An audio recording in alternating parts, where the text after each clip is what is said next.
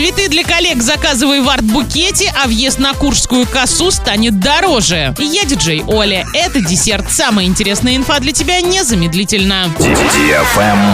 Лайк.